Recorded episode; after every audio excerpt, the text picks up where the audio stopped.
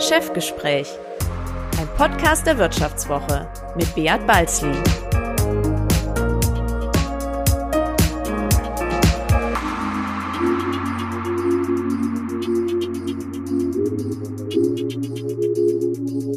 Ja, herzlich willkommen zum Vivo Podcast Chefgespräch mit einer weiteren Spezialausgabe zur Corona-Krise. Mein Name ist Bea Balzli, ich bin der Chefredakteur der Wirtschaftswoche und bei mir zu Gast ist heute Walter Sinn, Deutschlandchef der Strategieberatung Bain Company. Hallo, Herr Sinn. Hallo, Herr Balzli, grüße Sie. Ja, der amerikanische Gründer ihrer Unternehmensberatung, Bill Bain, war bekannt dafür, seine Ratschläge an Unternehmer als absolute Verschlusssache zu behandeln. Darum nannte man ihn in der Branche auch den KGB des Consultings. Ich hoffe natürlich, dass Sie auskunftsfreudiger sind, Herr Sinn. Ich würde mal sagen, im Großen und Ganzen sicher ja. Was kundenspezifische Informationen angeht, äh, darf ich um Verständnis bitten, dass ich höchste Verschwiegenheit bewahren werde. Okay, okay, gut. Wir, wollen, wir werden es trotzdem mal testen. wir wollen heute einmal mehr über das alle beherrschende Thema äh, sprechen. Wie sieht das Krisenmanagement des Staates aus? Wie trifft die Corona-Krise die verschiedenen Branchen? Wie sind die Unternehmen auf den Exit aus dem Shutdown vorbereitet? Und welche langfristigen Folgen wird diese Pandemie für die Wirtschaft haben? Herr Sinn, James Allen, das das ist ein Partner von Ihnen aus dem Londoner Büro. Der hat die Zeit, in der wir leben, vor kurzem wie folgt zusammengefasst.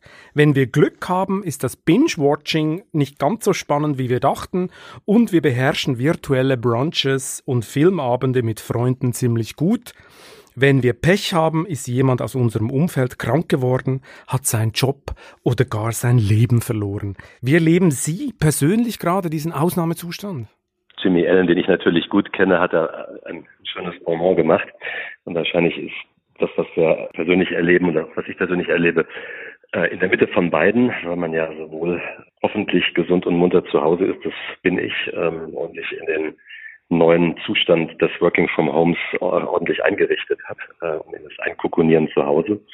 Äh, auf der anderen Seite ähm, möglicherweise, das bin ich zum Glück nicht persönlich betroffen, ist von schlimmeren Schicksalsschlägen drumherum. Ähm, aber selbst wenn man nicht direkt betroffen ist, man ist zumindest indirekt.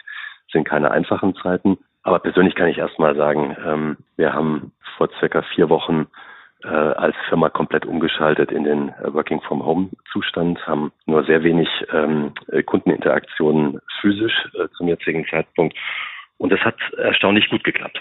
Das ähm, ist schön zu sehen, wie wie, und interessant zu sehen, wie dann auch intensive Projektarbeit virtuell übers Telefon äh, mit Videokonferenzen etc. gut funktionieren kann. Was ist denn Ihre Lieblingsserie auf Netflix gerade? Sie können ehrlich sein, wir sind ja unter uns. Ich, ich verstehe, dass wir unter uns sind, aber ich muss Sie jetzt wirklich enttäuschen. Meine Frau würde lachen. Ich, ich schaue praktisch gar kein Netflix und keine Serien. Äh, insofern äh, an der Stelle kann ich nicht dienen. Was ich äh, als Standardritual diese Tage habe, ist um 21.45 Uhr das Heute-Journal zu schauen, um mal kurz nochmal äh, den Tagrevue passieren zu lassen. Das ist ja noch wirklich ganz klassischer Sinn. Das ist wirklich, ja, ja, da, damit, das ist ja schon fast Kult, was Sie uns hier erzählen. Also ich oute mich, ich habe auf Netflix äh, die äh, Valhalla, habe ich mir angeschaut. Das ist eine ziemlich düstere Krimiserie, die sich um ein Kinderheim in Island dreht. Äh, aber mehr Details will ich hier jetzt nicht spoilern. Sie haben es gerade vorher erwähnt, Sie sind jetzt bei Ihnen im, äh, äh, im Homeoffice. Sehnen Sie sich schon nach dem Büro, nach echten Sitzungen mit echten Menschen? Ein bisschen schon. Also weniger nach dem Büro, vielleicht auch ein bisschen, aber viel mehr nochmal noch nach echten Besuchen bei Kunden und äh, bei denen sein und in eins zu eins äh, Meetings oder auch in größeren Sitzungen die, die Geschichte nochmal etwas mehr äh, ja, live zu erleben und zu spüren. Wie muss ich mir dann das vorstellen, die Situation bei Bain? Organisieren Sie jetzt gerade selber Ihre eigene Kurzarbeit oder füllen Ihnen gerade verzweifelte Kunden die Auftragsbücher? Das ist eine schöne Zuspitzung. Nein, wir sind von Kurzarbeit weit weg. Äh, wir waren gut ins Jahr reingestartet, sogar sehr gut. Wir haben uns jetzt sehr rapide umgestellt auf neue Arbeitsmethodik sozusagen und dieses Working from Home. Und schönerweise äh, hat das sehr gut geklappt. Also auch, auch insofern gut geklappt, dass es nicht nur technisch funktioniert, sondern dass wir faktisch auch alle laufenden Projekte weitergemacht haben mit den Kunden, auch die Kunden ein Stück weit in die virtuelle Welt begleitet haben. Aber in so einer Krise ist doch Strategieberatung nicht das Erste, was eine Unternehmung braucht, oder? Das ist richtig. Also in der, in der Krise gilt es jetzt, wenn Sie jetzt über neue Themen reden, insbesondere die Krise zu managen und kurzfristig äh, Sicherheit reinzubringen ins Unternehmen, die Leute in Sicherheit zu bringen und dann insbesondere sich einzustellen auf wegbrechende Umsätze, Liquidität absichern, äh, Kurzfristmaßnahmen in Szenarien denken und so weiter. Es ist prominent ein kurzfristiges Krisenmanagement gefragt. Aber, äh, vielleicht darf ich das auch sagen, es ist natürlich auch gleichzeitig der Punkt, wo man schon frühzeitig, und das tun auch einige Unternehmen, schon wieder jenseits der Kurve schaut. Also was heißt das jetzt strukturell, was heißt das auch für die zukünftige Strategie? Also Corona ist auch ein guter, ein guter, ich sag mal ganz böse, Vorwand, um vielleicht ein paar Projekte äh, schon mal zu beerdigen oder äh, eine neue Struktur beschleunigt auf die Schiene zu kriegen. Also Corona ist sicherlich ein, ein Rückenwind, ich will jetzt nicht sagen Vorwand, aber Rückenwind dafür, dass man nach Kurzfristmaßnahmen auch sehr strukturell nachdenkt und auch über unangenehme Themen nachdenkt wie Kosten, ähm, mhm. überfälliges Rausnehmen von Komplexität. Aber es ist nicht nur Kosten, sondern strukturell heißt ja auch, wenn wir jetzt schauen, äh, was uns da ereilt, überdenken zukünftig von äh, den Lieferketten, äh, mhm. Stichwort weg von Globalisierung hin zu stärker Regionalisierung, wie sehen zukünftig die Produktionsstandorte aus mhm. und all das, das sind natürlich sehr strategische Fragen.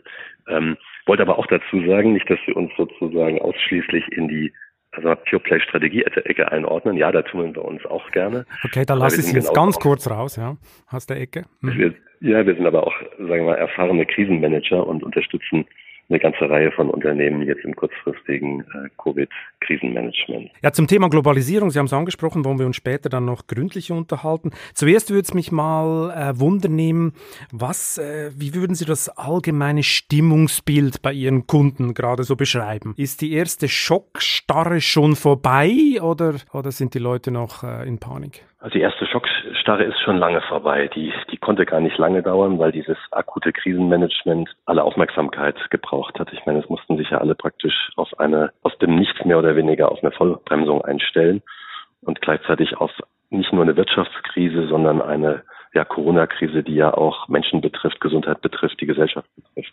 Das heißt, die allererste Bürgerpflicht war für viele Unternehmen, für alle Unternehmen, kann man sagen, erstmal dafür zu sorgen, dass die Mitarbeiter wohlbehalten äh, entweder zu Hause sind oder weiterarbeiten können, also sicher sind, äh, sicherzustellen, dass das Unternehmen nicht ein kompletter Schockstarre ist, sondern irgendwo auch ein zumindest einen Minibetrieb weiterlaufen hat.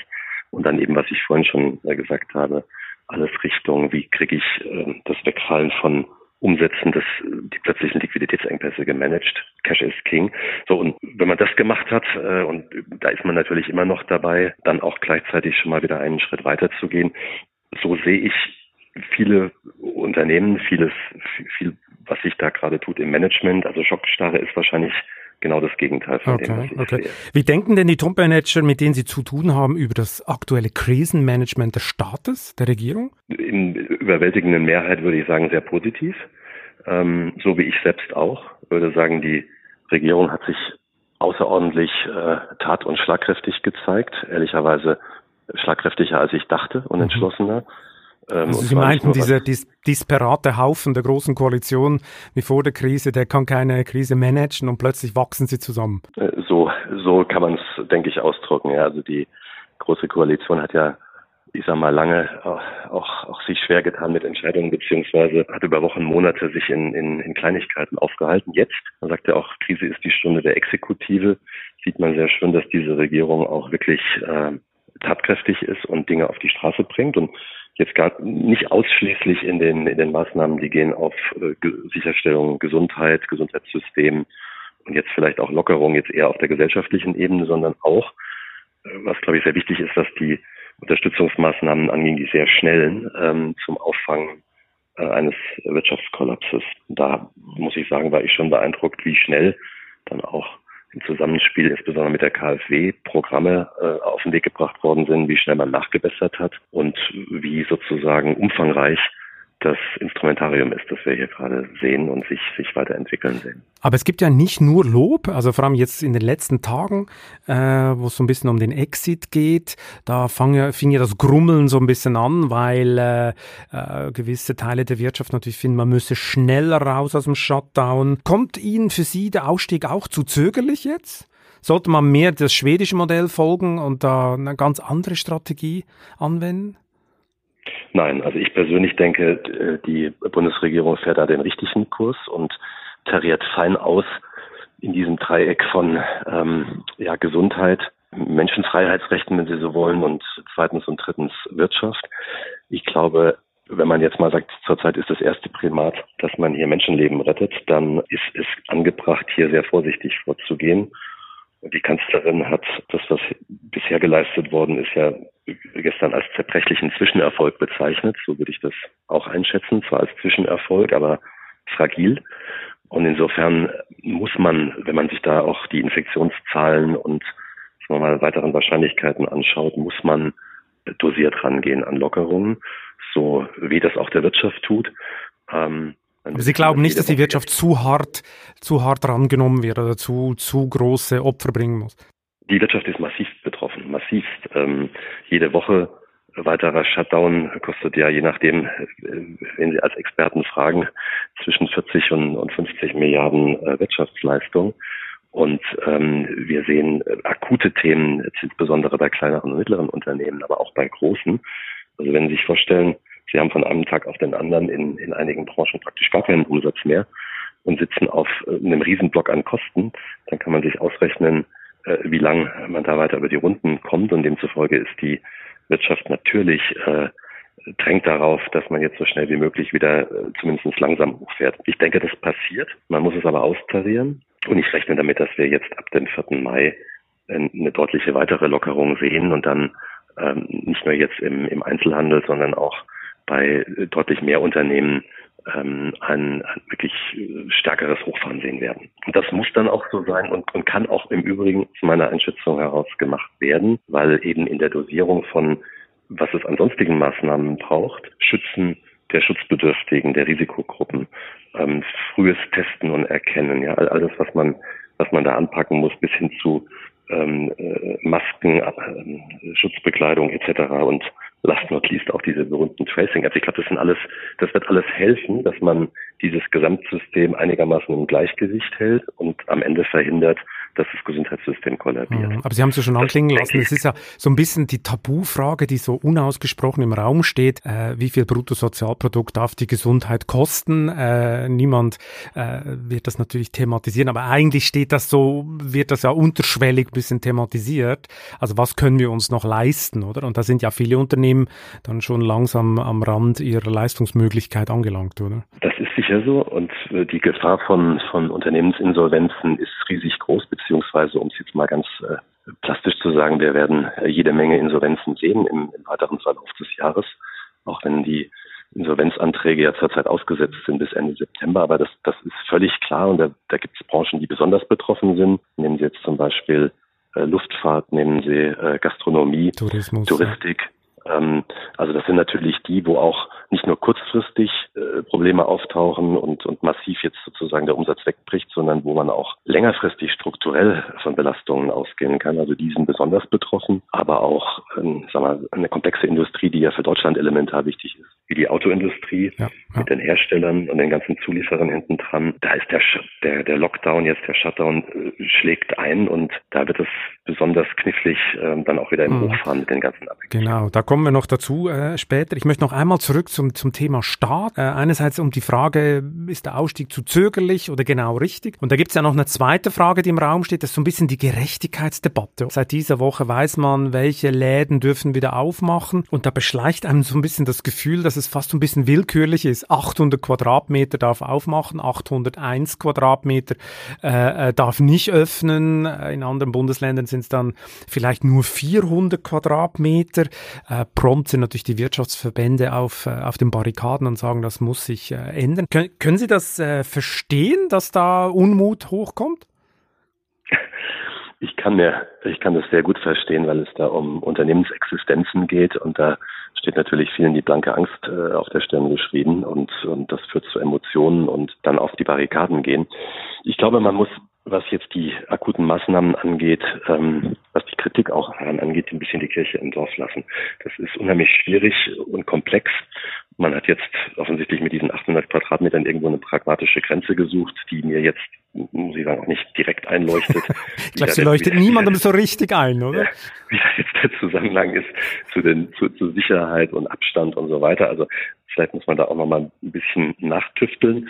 Nur der Punkt ist, wir reden ja jetzt auch wiederum über einen Zeitraum bis zum 5., 4. Mai, also äh, weitere zwei Wochen.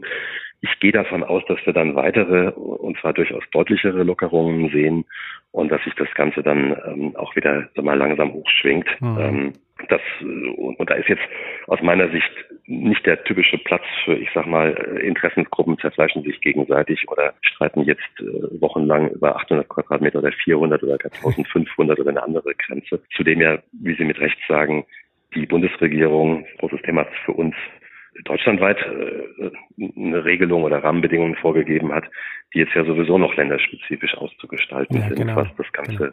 Komplexer macht. Ja. Und auch hier, auch wenn Sie es jetzt nicht gefragt haben, würde ich, würde ich schon sagen, ähm, ich finde, dass die dass das Zusammenspiel zwischen Bundesregierung und den, den Landesregierungen, den Ministerpräsidenten hier gar nicht so schlecht ist. Also in der Krise zeigt sich, dass es doch gelingt, gemeinsame Positionen zu finden. Und auch wenn sich der eine oder andere Kanzlerkandidat warm läuft, finde ich, hält sich das doch durchaus noch in Grenzen. Da, da will ich gerade drauf eingehen auf das Thema. Mhm. Äh, also ganz so harmonisch, wie Sie es gerade darstellen, ist es ja nicht, oder? Es läuft ja eigentlich gerade so ein bisschen Germany's Next Top Krisenmanager. Äh, wer die Rolle von Heidi Klum einnimmt, habe ich noch nicht ganz begriffen, aber äh, Laschet gegen Söder, in welchem Lager sind Sie denn? Haben Sie einen, sind Sie eher, tendieren Sie eher zu Söder oder eher zu Laschet, der sich gerade so als Wirtschaftsfreund positioniert? Ich würde, also ich glaube, ehrlicherweise, auch wenn ich, wenn ich gerne den Spaß mitmache, aber die, aber die, äh, die Situation ist ja, ist ja doch auch zu ernst, dass man das jetzt da so auf, auf persönliche Fäden zurückführen sollte. Es gibt durchaus berechtigterweise auch, auch sachlich unterschiedliche äh, Perspektiven auf, wie schnell und wie viel soll gelockert werden. Am Ende sind die Unterschiede, aber wenn Sie genau hinschauen, gar nicht so riesig. Mhm. Und es ist natürlich auch klar, dass es äh, regional unterschiedliche Auslegungen geben sollte, ja, mit, mit Blick auch auf die Infektionszahlen und so weiter und so weiter. Aber ich würde mich, ich, ich glaube nicht, dass das das richtige Feld jetzt der Diskussion ist und, und glaube auf der anderen Seite, auch wenn ich weiß, dass da im Hintergrund natürlich gerungen wird, am Ende stellen die sich da schon auch gemeinsam hin und weisen den Weg und, und ich finde das nicht, ich finde es durchaus äh, gelungen bis dato und bin, bin da auch meinerseits, muss man zu sagen, durchaus in, auf der Linie, dass dieses jetzt dieser vorsichtigen Lockerung es ist aber auch klar, dass natürlich Schritt für Schritt dann der nächste äh, jetzt der nächste, äh, die nächste Stufe gezogen werden muss. Eine gewisse Perspektive muss man ja bieten, oder, bei der ganzen absolut. Sache. Sie haben es ja vorher schon... Schlimmsten, ja. ja. Ich glaube, einer der, der, der schwierigsten Punkte war in dieser Zeit von maximaler Unsicherheit, äh, war jetzt das, sozusagen das Aushalten jetzt erstmal der, des, der gestrigen, das Warten darauf, dass man jetzt sagt, wie geht's jetzt weiter? Mhm. Wie immer ist es so, kann man, glaube ich, auch ganz verallgemeinern in gerade in kritischen Situationen, wenn Sie die Lösung noch nicht haben, dann ist es zumindest mal wichtig, den, den Prozess, die nächsten Meilensteine aufzuzeigen. Und ich denke, man sieht jetzt die Konturen des Weges deutlich besser. Hm. Sie haben vorher das Krisenmanagement schon mal ein bisschen angesprochen, dass diese Hilfen für die Wirtschaft relativ schnell gekommen sind, KfW-Kredite etc. Und das Ganze wurde ja so unter dem Schlagwort Bazooka bekannt, also mal gleich richtig reingehen in die Krise, um den Leuten die Angst zu nehmen. Was haben Sie das Gefühl, braucht es jetzt eine zweite Bazooka, äh, um dann die Konjunktur wieder neu zu starten? Brauchen wir ein Konjunkturprogramm jetzt dann? Zum einen würde ich sagen, der, der Begriff Bazooka ist gar nicht so schlecht an der Stelle, weil dieses, dieses erste Hilfeprogramm wirklich sehr umfassend gewesen ist. Das reicht ja äh, von, ich sag mal, allen möglichen Liquiditäts- und Soforthilfen bis zu diesem relativ großen ähm, Wirtschaftsstabilisierungsfonds als, als Rettungsschirm, der 600 Milliarden schwer gewesen ist und dann auch Eigenkapitalkomponenten hat. Also da ist sehr viel drin. Und man hat dann auch nochmal nachgezogen für die kleinen Mittelständler, wenn Sie das noch in Erinnerung haben, das war die zweite Welle, dass man dann gesagt hat, es gibt jetzt auch noch was, was mit zum 100 Prozent vom Staat garantiert ja, wird. Genau. Und man ja. hat nachgezogen mit einem wichtigen Thema Start-ups. Mhm. Übrigens auch ein, auch ein wichtiger Punkt, vielleicht kommen wir da nochmal drauf zurück. Ähm, so, also da ist, das ist schon ziemlich umfassend. Ähm, Und äh, ja, damit kann man jetzt erstmal kurzfristig auffangen. Im Übrigen, den Punkt möchte ich schon auch noch machen. Wenn hier Kredite gewährt werden, müssen die natürlich irgendwann auch zurückgezahlt werden. Ja, das ist also ein Stück weit jetzt eine Soforthilfe oder, oder, oder ein, ein Reingeben von, von Liquidität in den Markt. Aber zu irgendeinem Zeitpunkt soll es ja auch zurückgezahlt werden. Also wir, wir, wir laufen dann natürlich auf, auf irgendeinen einen Punkt zu, wo, wo das dann schlagend wird. Nicht? Also das ist, das ist schon sehr relevant, dass man auch das im Auge hat, dass damit ist die, das Problem noch nicht vom Tisch ist. Und insofern bin ich absolut bei Ihnen. Es wird in Deutschland, aber vielleicht noch mehr in Europa eine zweite Welle geben eines sozusagen Aufbauprogrammes. Und ich möchte betonen, dass ich auch da wirklich überzeugt bin, dass das, dass da der, auch der europäische Ansatz extrem wichtig sein wird, weil wir, während wir ja hier bei allen sozusagen bei allen Beklagen und bei allen natürlich gravierendsten Auswirkungen in Deutschland, aber immer noch in halbwegs, sagen wir mal, komfortablen Situationen sind in der Stadt auch massiv schon geholfen hat, übrigens auch im europäischen Vergleich ganz vorne. Haben wir andere Länder, äh, Italien, Spanien äh, an der Spitze, die viel, massiver getroffen sind, auch äh, was das Gesundheitssystem angeht und die und die Kranken und, und Toten wegen Corona und wo die Wirtschaft mit Ansage natürlich noch mehr leiden wird. Und das wird ein Maximum herausfordern an auch an Solidarität äh, in der europäischen Gemeinschaft. Das heißt, Sie sind für Corona-Bonds? Äh, zugespitzt ja, wobei ich das ja ein bisschen relativieren möchte. Ich finde die, das sind ja sehr, wie soll ich sagen, emotional aufgeladene und ein Stück weit verkrustete Begriffe, Corona-Bond und Euro-Bond, die, die aber ja für eine Sache stehen. Und das, da ist die Technik eigentlich wurscht. Deswegen dürfen Sie das ja in Klammern setzen, bitte. Wenn der Begriff sozusagen nicht hilft, dann muss man ihn wegnehmen.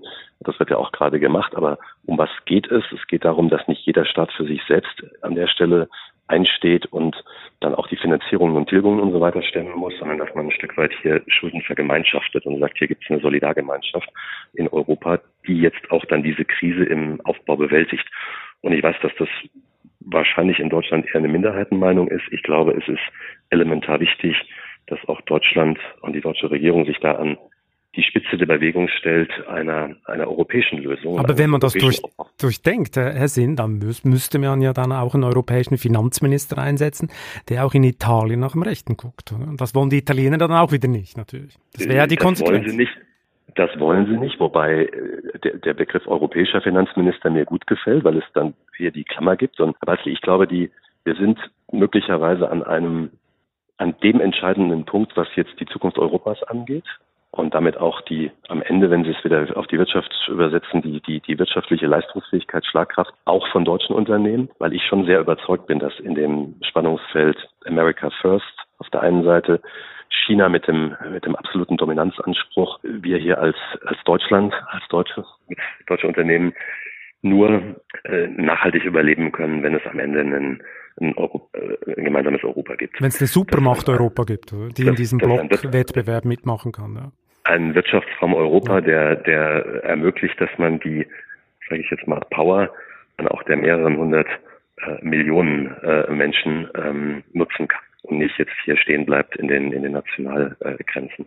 Ist aus meiner Sicht unabdingbar, wenn, äh, um in der Zukunft da weiter mitmischen zu können im globalen Konzert. Und Sie werden sehen, es ist entweder wir meistern jetzt diese Krise in Europa gemeinsam oder eben nicht. Und wenn, und wenn nicht, dann hat das alles Potenzial, dass es, äh, sag mal, äh, die europäische Solidarität explodiert und wir und wir dann die Scherben hinterher zusammenkehren äh, können. Mhm. Wir sind beim Konjunkturprogramm gewesen, das war so ein bisschen der Ausgangspunkt. Ähm, äh, wenn wir das jetzt doch aus der deutschen Perspektive sehen, wie könnte denn so ein Konjunkturprogramm hier im Inland aussehen? Also das übliche Kaufprämien für Autos, Steuererleichterung, Bürokratieabbau oder was, was würden Sie da sehen? Vermutlich wird es auch ein, ähm, muss es ein ähm, Gesamtinstrumentenkasten sein von, von, von Maßnahmen, die, die Sie genannt haben, können, können dazugehören. Ich denke, im Wesentlichen muss und sollte es auch sein an Investitionen in Infrastruktur, um damit äh, äh, entsprechend Anreize hier im Inland zu setzen. Das ist lange diskutiert, überfällig und meines Erachtens ähm, wird man hier äh, wird man hier auch in die Folgen gehen. Mhm. So ein Thema, das ja in der aktuellen Diskussion auch immer wieder hochkommt, ist ja das Schlagwort der starke Staat ist zurück, oder? Wir haben jetzt schon äh, länger darüber geredet, äh, Hilfsprogramme, Unterstützungsprogramme, Investitionen etc. Äh, die Staatsgläubigkeit war ja in Deutschland schon vorher ziemlich ausgeprägt, muss ich jetzt auf Schweizer so sagen. Äh, und äh, viele Hochschulabsolventen in Deutschland möchten am liebsten Beamte werden. Äh, die SPD und Co. fordern natürlich jetzt lauter denn je Vermögensabgaben, Regulierungen.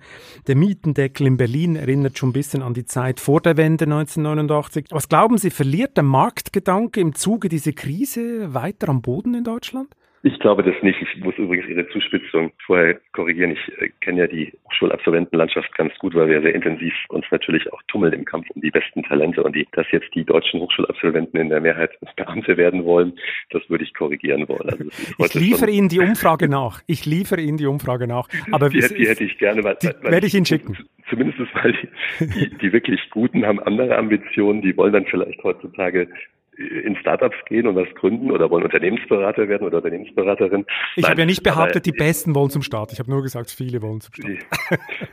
ich, ich bin gespannt auf die Umfrage, aber ich, ähm, nein, nein, äh, jetzt zu, zu Ihrer Frage. Also ich glaube am Ende nein. Ich meine, was jetzt passiert ist, dass der Staat massiv unterstützt.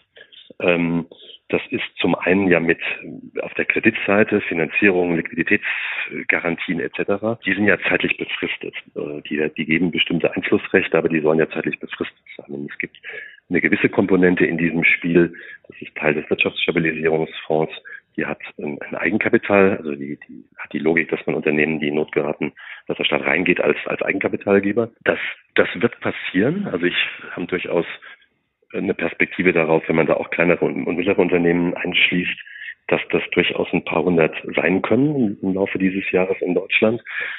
Auch hier ist dann natürlich die Frage, wie lang ist das und und wann geht der Staat wieder raus? Angedacht sind hier maximal zehn Jahre. Aber das wird natürlich per se, das ist richtig, einen größeren Staatseinfluss bedeuten. Und es wird auch die Möglichkeit geben, punktuell in gewissem Maße äh, Industriepolitik zu ähm, gestalten. Äh, mit, mit, dem, mit Staatsbeteiligungen, aber auch mit einem sozusagen Forcieren von weiteren Konsolidierungen. Das, glaube ich, kann passieren, ähm, ist an der einen oder anderen Stelle wahrscheinlich sogar hilfreich, um überfällige Strukturen weiterzuentwickeln und um auch das zu schaffen, was man jetzt schon öfters diskutiert hat, nämlich europäische Champions mal an der einen oder anderen Stelle. So, aber ich glaube nicht, dass das jetzt das Bild komplett verändert. Und ich glaube, dass der Staat alles Interesse dieser Welt hat oder haben sollte, sich dann auch wieder zurückzuziehen. Es gibt ja schon welche, die mahnen äh, und warnen, Selbstverantwortung statt Sozialismus müsse jetzt in der Mitte stehen. Äh, übertreiben die? Naja, also wenn mit Selbstverantwortung gemeint ist, dass, dass es jetzt darauf ankommt, die Krise auch als Chance zu nehmen und bei allem Klagen und bei allem sozusagen Sorgen machen, jetzt auch einfach äh, Aktion zu zeigen, dann glaube ich, ist das genau richtig. Man sieht jetzt äh, einige strukturelle Themen, die in der Krise beschleunigt werden, wie zum Beispiel das Thema Digitalisierung. Und das ist schon interessant zu sehen, wie es jetzt sag mal, gerade bei kleineren und mittleren Unternehmen äh, massivste kurzfristige Anstrengungen gibt, zum Beispiel von Einzelhändlern, Online-Kanäle aufzubauen, ja, und, und, und digitale Instrumente einzusetzen, etc. Das wird ein das wird ein hoffentlich Katalysator sein insgesamt in Deutschland, dass wir neue Technologien, Digitalisierung lange gepredigt, teilweise schon passiert, aber schneller vorantreiben. Mhm. Und da ist, äh, möchte ich mal sagen, ein ähnliches, ähnlicher Unternehmergeist gefragt, äh, wie nach dem Zweiten Weltkrieg man wieder aufbaut. Will ich Corona und die Krise nicht ganz vergleichen, aber Sie wissen, was ich meine. Ja, ja, klar. Es geht jetzt schon auch ein Stück weit zu sagen, äh, äh, ja, Staat fördert und Staat geht auch rein, einverstanden. Aber was kann ich tun? Wie kann ich das, wie kann ich ein Unternehmen weiterentwickeln? Wie kann ich diese, diese Krise auch ein, ein Stück weit als Chance verstehen? Hm, apropos, der Staat geht rein. Peter Altmaier hat ja gesagt, äh, es dürfe nicht passieren, dass jetzt deutsche Unternehmen, die in der Krise äh, plötzlich viel weniger wert sind, weil der Aktienkurs zusammengebrochen ist etc., jetzt billig aufgekauft werden aus dem Ausland. In der CDU-CSU-Fraktion äh, steht morgen in der neuen Wirtschaftswoche, gibt es jetzt einen entsprechenden Gesetzesentwurf dagegen dagegen. Ist das eine Überreaktion nach dem KUKA-Trauma oder ist das eine echte Gefahr jetzt? Also es war und ist eine Gefahr. Also wir haben sicher lange eher zugeschaut, wie die ausländische Investoren und jetzt an der Stelle vielleicht vor allem asiatische und chinesische sich hier eingekauft haben im, im, im deutschen Markt. Und, klar, freie Marktwirtschaft und, und, und freie Grenzen muss man ein Stück weit oder will man das ja auch zulassen, wenn es auf Gegenseitigkeit beruht. Nachdem wir aber auch verstanden haben zwischenzeitlich, dass das in der Form nicht voll gegeben ist, muss man im Sinne Industriepolitik, und das ist ja schon seit längerem diskutiert, schon auch Acht geben, dass Schlüsselindustrien, Schlüsseltechnologien nicht aus der Hand gegeben werden. Aber sind denn jetzt aktuell Aufkäufer unterwegs? Muss ich mir jetzt, also jetzt, jetzt in dieser Stunde vorstellen, dass Chinesen oder Asiaten oder, oder äh, also andere asiatischen Ländern, ähm, dass die jetzt gucken in Deutschland, wow, das gibt's günstig, das, das äh, holen wir uns jetzt? Nehmen, nehmen Sie solche äh, äh, äh Tendenzen wahr? Jein, also erstmal nein. Warum nein? Weil wir sind ja auch sehr nah an an, an Private Equity Märkten dran und sehen, wo da Investorenfonds äh, unterwegs sind oder eben nicht. Und das wäre meine nächste Frage gewesen, ja. Ja, ist schon, ist schon fair zu sagen, dass zum jetzigen Zeitpunkt erstmal eine, eine gewisse Zurückhaltung ist, dass man, dass man erstmal abwartet, wie sich da jetzt der Nebel lichtet und ähm, momentan die, die, die Transaktionen, die, die, die, die laufen oder die sozusagen angedacht sind, eher zurückgestellt sind. Mhm. Aber das wird sich auch ganz schnell wieder drehen. Also das vielleicht mal als generelle Aussage zu diesem Private Equity Markt und was, so, was Investoren zurzeit machen. In Klammern bemerkt, ein Punkt, der für Investoren natürlich elementar wichtig ist, ist auch die Fremdfinanzierung von von Akquisitionen und die ist zurzeit natürlich auch kurzfristig gar nicht so einfach. Also Zudem hat man ja seine, seine Akquisitionen vor der Krise ja auch mit unheimlichen Schulden belastet und da hat ja der eine oder andere gerade zu kämpfen oder mit seiner Beteiligung.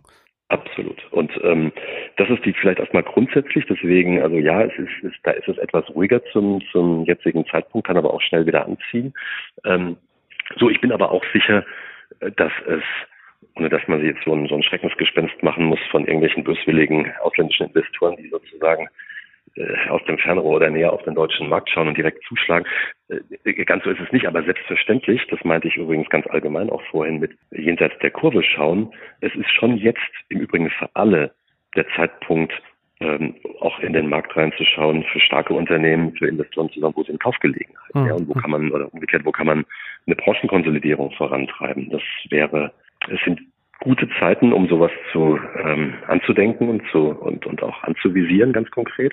Und die Tatsache, dass die Bewertungen jetzt gerade, das war der Punkt, den Sie eingangs machten, in Ihrer Frage, dass die Bewertungen jetzt so runtergerauscht sind, gibt natürlich per se äh, Kaufgelegenheiten. Und wo? Ähm, wo? Also wenn wir gleich mal so Butter bei die Fische, was konkret meinen Sie? Also in welcher, in welchem Sektor glauben Sie, wird es das große Fressen geben? Das Fressen oder, oder vielleicht mal allgemein gesprochen Konsolidierung.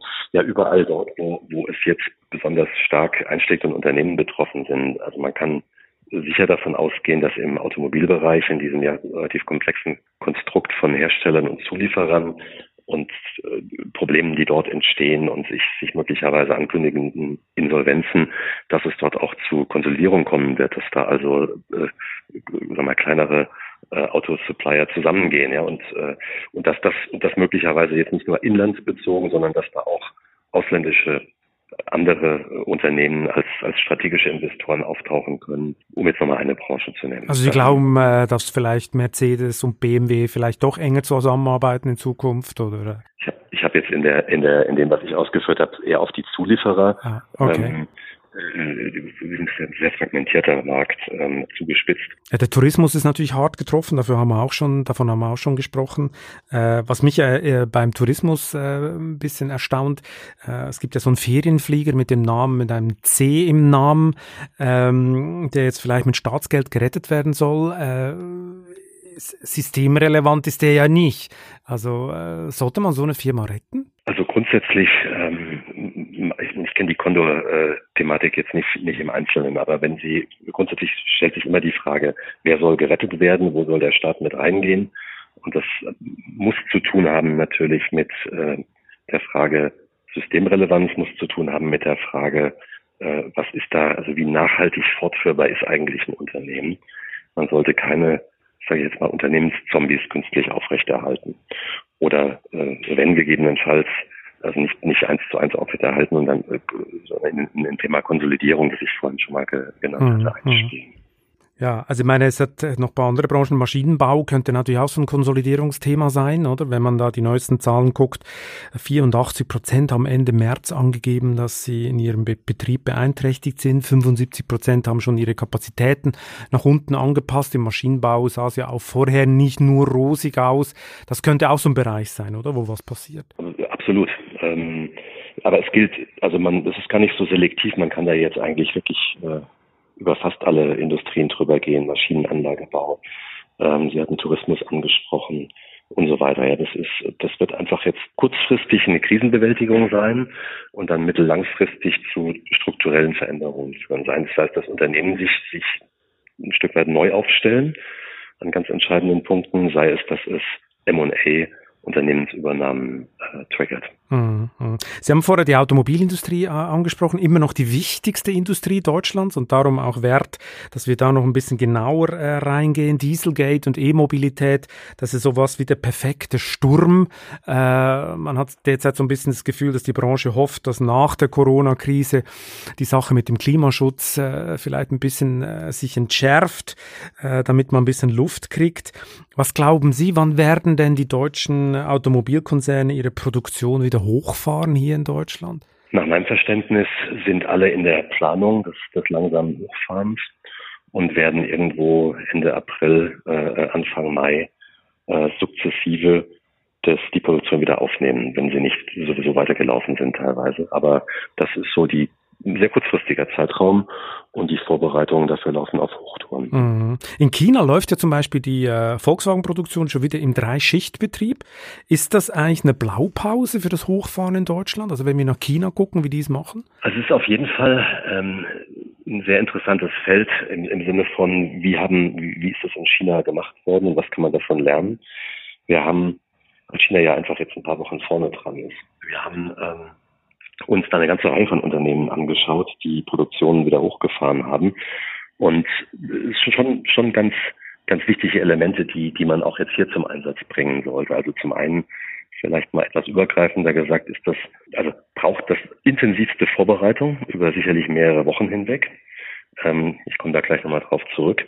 Ähm, zum Zweiten, um das machen zu können, braucht es ein, wirklich eine dedizierte Taskforce, einen Krisenstab, der rund um die Uhr an dem Thema arbeitet. Und ähm, dann vielleicht auch nochmal ein sehr wichtiger Punkt, Sie können nicht äh, angesichts der Abhängigkeiten und auch angesichts der Komplexität der Prozesse ist das nicht per Fingerschnitt wieder, wir fahren auf Volldampf, sondern es wird auf jeden Fall ein sukzessives Hochfahren äh, brauchen, das über mehrere Wochen dauert, bis man dann wieder bei äh, Vollauslastung äh, produziert. Mhm. Und wenn man dann ein bisschen ins Detail reinschaut, dann, dann stellt man fest, dass das unheimlich komplex natürlich ist. Und jetzt bleiben wir vielleicht mal im, im, im Autobereich, aber kann man im Grunde auch für, für andere diskutieren. Sie müssen ja gleichzeitig überhaupt erstmal von, von oben drauf geschaut sicherstellen, dass da nicht jemand produziert und ins Leere produziert oder, oder dass er überhaupt produzieren kann. Also heißt, die Lieferketten, die, die, die Zulieferer müssen ja sichergestellt sein, bevor man da überhaupt äh, sinnvoll starten kann. Und dann im Unternehmen selbst ist das eine ziemlich tricky Detailarbeit, die die ganzen Produktionsabläufe auf jetzt neue Sicherheitsstandards zu bringen. Muss ja jetzt alles eingehalten werden, also äh, äh, Sicherheitsabstände zwischen, Abstände, zwischen Leuten, genau. Abstände. Ja. Sie brauchen Schutzkleidung, wenn das nicht erforderlich ist. Sie haben Produktionsabläufe, wo möglicherweise mehrere Mitarbeiter miteinander agieren müssen, wo man dann ähm, die Frage stellen muss, wie das passiert, wie ein Cockpit montiert wird, etc. Sie haben die Frage von, da wird in Schichten gearbeitet, wie kriegen Sie, also wie organisieren Sie das und wie, wie schleusen Sie da auch die Leute ohne Kontaktpunkte aneinander vorbei. Und dann haben sie natürlich, das, das hört in der eigentlichen Produktion nicht auf, sie haben das, die gesamte, sozusagen die gesamten Abläufe drumherum. Kantinen, ähm, wie organisieren sie das? Die Frage, wo, wo ruhen sich die Leute aus? Bis hin zu, wie, wie kommen die, wie werden die ans Werk gebracht und, und wieder weggebracht? Und dann ständig darüber liegend die, ich sag mal, das, das Überprüfen, ist, tritt da irgendwo eine Infektion auf, also Fieber messen etc. Ja, und dann und dann äh, Prozesse aufgebaut haben, die dafür Sorge tragen, dass wenn jemand mit erhöhter Temperatur erkannt wird, dass er auch er oder sie auch auch ähm, rausbegleitet wird ja. schnell und so. Also es, es, ist super, es ist super komplex mhm. und wir haben in der Tat gesehen, ähm, in, in, dass in China da schon ganz interessante Erfahrungen gemacht worden sind und wir sehen auch, dass deutsche Automobilisten natürlich jetzt von den Erfahrungen dort profitieren und generalstabsmäßig dieses Hochfahren mhm. durchplanen. Aber es gibt ja, es gibt ja einen großen Unterschied, glaube ich, zwischen China und Europa. Wir haben, wir haben das recherchiert für die aktuelle äh, Ausgabe der Wirtschaftswoche. Die meisten Zulieferer für die chinesischen Werke sitzen ja in China, aber in Europa ist es so ein bisschen anders. In Europa hast du in Deutschland ein Werk und dann hast du in vielen verschiedenen europäischen Ländern hast du dann äh, Zulieferer. Und jetzt haben wir so ein bisschen eine Nationalstaaterei in dieser Krise, oder? Jeder Staat macht es ein bisschen anders. Der eine hat die Grenzen so geschlossen, der andere so. Und die EU schafft es äh, nicht so richtig, so Krisenbewältigungsstandards einzuführen. Dieses Durcheinander ist doch ein ziemliches Problem für die Lieferketten. Ein Riesenproblem. Also sie legen Herr Balzli den Finger genau auf den wunden Punkt. Wir haben hier ähm, Abhängigkeiten in den Lieferketten, die natürlich weit über Deutschland hinausgehen, die mindestens nach Europa reinragen und eigentlich ehrlicherweise natürlich global sind. Also Stichwort viele Zulieferer, Komponenten, Einzelprodukte, die aus, aus China kommen. Das ist ein Riesenthema. Das wird, das wird in der längeren Zukunft dazu führen, habe das vorhin schon mal kurz angesprochen, dass man immer etwas weggehen wird von, einer ganz, von ganz globalen Denken und sehr viel stärker regionalisieren wird, sicherstellen wird, dass man eben auch im Engpass in einer Region alles hat, was man braucht. Aber das wird jetzt kurzfristig bedeuten, dass wenn man ich habe schon gesprochen über das Hochfahren von Produktion, dass man natürlich ganz genau im Auge haben muss, was kommt woher und mit welchen Zulieferern kann ich überhaupt zusammenarbeiten. Mhm. Überhaupt nicht einfach. Deglobalisierung ist ja, ist ja ein Riesenstichwort, äh, Sie haben es schon äh, genannt. Äh, das wurde auch schon mit vielen Leuten diskutiert. Kürzlich gab es ein Interview mit dem VW-Vorstand, der meinte, na, wenn die Krise vorbei ist, werden die alten Kanäle wieder funktionieren. Andererseits äh, propagieren Länder wie Frankreich und Japan jetzt die Heimholung der Produktion. Damit würde man ja auch die internationale Arbeitsteilung, äh, die ja viel Wachstum gebracht hat in den letzten Jahren, würden wir ein bisschen aufgeben. Also wie, wie wahrscheinlich ist das Szenario von dieser Deglobalisierung? Also werden die Lieferketten nur ein bisschen adjustiert und ein bisschen das, äh, das Klumpenrisiko rausgenommen oder gibt es wirklich die Umdrehung in ein neues Zeitalter? Ganz spannende Frage. Ähm, ich bin ja ein großer Freund von Globalisierung und, und ähm, beobachte das Ganze vor dem Hintergrund mit, ja, mit Sorge und auch ja, Trauer ist jetzt zu stark ausgedrückt, aber äh, es gefällt mir nicht. Aber ähm, es ist offensichtlich, dass es ein Umdenken geben wird und dass man abwägen wird zwischen maximaler Effizienz ähm, versus einfach Sicherheit in der Produktion. Und ich denke, die Antwort wird nicht schwarz-weiß sein. Aber der Kostendruck ist ja enorm. Wenn ich das jetzt nach Hause hole, das vergessen ja, ja alle, oder? Alle Politiker schreien jetzt nach heimische Produktion, logisch, wie könnt ihr nur und weiß ich was. Und dann wird mal kurz ausgerechnet, was zum Beispiel im medizinischen Bereich die Tablette dann kosten würde. Äh, und dann weiß ich dann nicht, ob immer noch jeder die Produktion nach Hause äh, holen will. Also, meine, das ist ja eine totale Zäsur, wenn man das macht. Fairer Punkt. Ähm, das wird auf jeden Fall Auswirkungen haben auf äh, die Kosten von Produkten und am Ende sich auch übersetzen in höhere Preise. Das ist, insofern ist es ein Austarieren. Ich bin sehr sicher, die Antwort wird nicht schwarz-weiß sein. Also es wird jetzt nicht alles weg von global gehen und alles nur noch lokal gemacht. Wir werden Austarieren sehen von äh, Weiterhalten natürlich von, von internationalen Produktionsstandorten, äh, Zulieferketten etc., aber ein möglicherweise auch doppelt und dreifach vorsorgen und, und absichern, äh, um in einem Engpass äh, reagieren zu können. Und ultimativ ist das dann nicht mehr ganz so just in time und nicht mehr ganz so maximal ähm, kostengünstig. Da werden schon ein paar Prozentpunkte draufgehen. Mhm. Viele Trends, viele Trends gab es ja schon vor Corona. Äh, dass zum Beispiel mein ganzer Klimaschutzgedanke spricht jetzt auch nicht für die totale Globalisierung. Und äh, im Trump-Zeitalter haben natürlich viele Firmen äh, angefangen, sich hinter die Zollschranke zu begeben, sprich Direktinvestitionen beispielsweise in den USA ähm, zu tätigen, also das Werk gleich dort zu bauen. Haben Sie das Gefühl, dass das deutsche Exportmodell äh, mittelfristig auch so ein bisschen zum Auslaufmodell wird? Nein, das glaube ich nicht. Also die, die Exportstärke Deutschlands wird weiter anhalten. Aber wir werden uns auf etwas andere Gegebenheiten einstellen müssen, auf in der Tat stärkere äh, Staatsegoismen. Ich meine, America First von Trump ja schon seit längerem propagiert, hat jetzt nichts mit Corona zu tun, bekommt aber vielleicht da nochmal eine, weitere Zuspitzung. Die Frage sozusagen, äh, angesprochen, Direktinvestitionen in, in internationalen Märkten, da sind erste Prognosen und auch unsere so, dass die deutlich runtergehen werden jetzt nach Corona. Also wenn man sich da, was zukünftige Investitionen angeht, stärker ausrichten wird. Und jetzt nochmal auf Deutschland bezogen, ähm, wir hatten auch schon kurz angetippt, es ist schon im Sinne der Balance jetzt zwischen, zwischen äh, Export und Inlandsmarkt so, dass wir ein Stück weit auch durch äh, vorhin angesprochene ähm, Investitionen in Infrastruktur und so weiter auch im Inland Nachfrage ankurbeln müssen und da ein bisschen uns ausbalancierter aufstellen. weiterer Punkt, der mir ähm, in dem Kontext, Kontext enorm wichtig erscheint, ist, äh, ja, Deutschland als Exportweltmeister, aber eben auch eingebettet in diese äh, europäische Idee. Da Sie gerade so äh, tief im Thema Lieferkettenkonzepte drin sind, ich gehe mal davon aus, äh, äh, Sie arbeiten gerade für verschiedene Kunden an ganz konkreten äh, Lieferkettenkonzepten. Was raten Sie Ihren Kunden denn jetzt so ganz konkret, wenn Sie da mal aus dem Nähkästchen blau, plaudern? Das ist übrigens der berühmte KGB-Moment. Ich bin jetzt gespannt. ist mir schon klar. Also wir als als Bain Company und, und, und ich selbst haben natürlich in der Tat äh, diverse Projekte laufen, wo wir genau in, in sowas reinschauen, jetzt sowohl kurzfristig als auch schon eher strategisch. Production Footprint, Supply Chain sind da die englischen Schlagworte. Es, ich glaube, man muss, man muss hier die am Ende, wenn man jetzt mal die kurzfristige Krise bewältigt hat, ähm, sehr sauber draufschauen und äh, ein, ein wirkliches kluges strategisches Konzept mit Spitzenbleistift auch gerechnet, was den zukünftigen Business Case angeht, rechnen. Jetzt müsste man da viel tiefer reingehen in, in, in einzelne Aspekte, aber bleibt bestehen, das sind sehr strategische Entscheidungen, weil sie Investitionen auch nach sich ziehen, weil sie Standorte in Frage stellen, weil sie ganze Prozesse neu ausrichten. Ähm, und der beste Rat, den ich jetzt einfach so äh, geben kann, sprechen Sie uns an, nehmen Sie uns als Berater damit auf den Weg. Wir können wirklich gut und mit viel Erfahrung Rat geben. Das ist jetzt hier kein Werbespot für äh, Bain. Es gibt auch andere wunderschöne Unternehmensberatungen in diesem Land, die diese Aufträge auch aufnehmen würden. Das muss ich jetzt hier äh, äh sagen.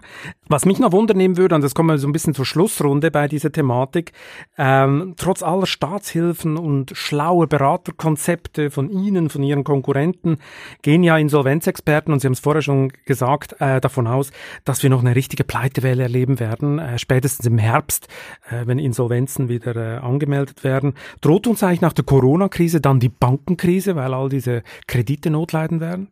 Also völlig klar ist, dass, ähm, dass wir eine äh, Insolvenzen sehen werden in großem Stil. Ähm, und völlig klar ist, dass das für die Banken eine Bedrohung ist in deren Kreditportfolien. Es ist ja interessanterweise so, dass dass diese Krise sich ja fundamental, also nicht nur nicht nur wegen der wegen der wegen dem pandemischen Aspekt, sondern auch in der in der Art des Einschlags unterscheidet von den vorherigen, insbesondere 2008, 2009, die ja eine Finanzkrise gewesen ist. Hier ist es die Realwirtschaft, äh, die betroffen ist zunächst und die die Banken oder Financial Services auch insgesamt ist eher noch ruhig, natürlich auch äh, betroffen, aber aber eher ruhig. Ja, ich bin auch besorgt beziehungsweise schaue aufmerksam auf was sich, äh, was sich da entwickelt. Und wir gehen schon davon aus, dass wir sag mal, spätestens im zweiten Halbjahr, aber dann natürlich auch nochmal in der, in der Verlängerung ins nächste Jahr rein, dann ähm, äh, Themen sehen werden in den Kreditportfolien von Banken. Die kann nur hoffen, dass da, dass da die äh, sagen wir, auch jetzt neue Kreditvergaben, die ja gewünscht sind, immer noch mit dem notwendigen äh, Risikoaugenmaß äh, getätigt werden. Ja, jetzt wissen wir ja alle, dass äh, im, im Firmenkreditgeschäft in den letzten Jahren ein brutaler Wettbewerb herrschte. Vor allem französische Großbanken haben natürlich auch in den deutschen Markt reingedrängt und haben Jagd gemacht auf die berühmten Weltmarktführer hier. Und das böse C-Wort hat inzwischen wieder die Runde gemacht, so wie vor der letzten Finanzkrise. C wie Covenant Light Kredite, also faktisch fast ohne Bedingungen. Ähm, das fällt der Branche jetzt doch brutal auf die Füße, oder? Also es ist richtig, dass die, die letzten Jahre geprägt davon gewesen sind, hart umkämpfter Firmenkundenmarkt und nicht nur die französischen, nicht nur die internationalen, sondern auch die deutschen Kreditinstitute, die hier äh, mit den Firmen äh, Geschäft machen wollten. Und das Ankerprodukt im, im Firmenkundengeschäft ist der Kredit. Ähm, da hat man sich teilweise auch Preiskämpfe geliefert. Und ja, äh, es war schon immer so, wer ähm, dann Augenmaß bewahrt hat und äh, vernünftige äh, Kreditbeziehungen angegangen ist, beziehungsweise auch vernünftige Konditionen, dem fällt es später nicht vor die Füße. Und wer da vielleicht getrieben war von Volumenswachstum und unbedingt Geschäft reinholen, wird der an der Stelle die erste Bank sein, die dann auch in der Krise Schwierigkeiten bekommt. Hat denn die Krise das Potenzial, dass eine Bank kippt, sprich wieder ein Rettungsfall werden muss? Würde ich nicht ausschließen. Das mag in internationalen Märkten, Stichwort Italien, Spanien, noch, noch stärker sein als, äh, als Gefahr und ist sicher stärker, ähm, aber ausschließen würde ich das nicht, auch wenn wichtig ist zu sagen, dass also alle Banken, alle deutschen Banken jetzt insbesondere, um, über die zu sprechen, äh, seit der letzten Krise 2008, 2009 ja deutlich aufgebaut haben an Eigenkapital und äh, Liquidität und da Puffer bestehen, die auch mal vieles abfedern sollten. Aber ich kann mir schon vorstellen, dass es eine Zuspitzung gibt, äh, gerade wie gesagt im Ausland, wo Banken in Bedrängnis kommen. Und gibt es da eine europäische Konsolidierung? Ist es ein Katalysator auch hier, dass die Bankenkonsolidierung vielleicht schneller kommt oder sind alle zu sehr mit sich selbst beschäftigt? Ganz kurzfristig äh, erwarte ich das nicht. Das Thema ist ja lange diskutiert und eigentlich sagen alle ja, der Markt in Europa schreit eigentlich auch nach grenzübergreifender Konsolidierung. Das erwarte ich kurzfristig, wie gesagt, nicht, weil alle jetzt erstmal die, die Krise bearbeiten müssen. Aber in einem Szenario, wo Banken in Schwierigkeiten kommen und generell in einem Szenario über die nächsten zwei, drei Jahre nach vorne, äh, denke ich schon, dass wir in Europa Bankenkonsolidierung sehen werden. Aber eine Gewissheit gibt es ja im Ganzen, die Commerzbank will keiner.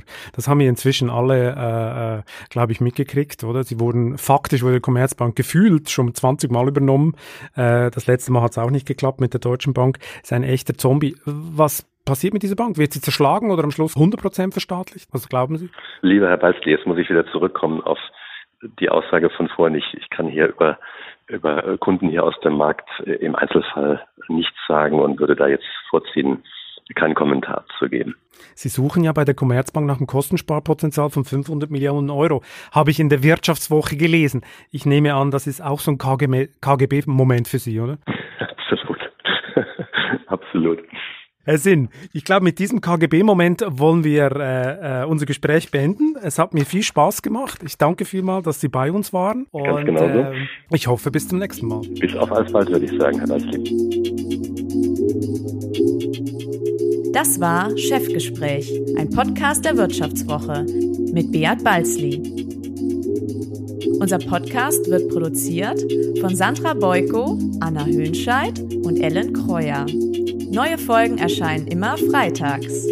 Wie Sie unseren Podcast abonnieren können, dazu finden Sie alle Informationen unter vivo.de slash podcast. Herzlichen Dank fürs Zuhören und bis zum nächsten Mal.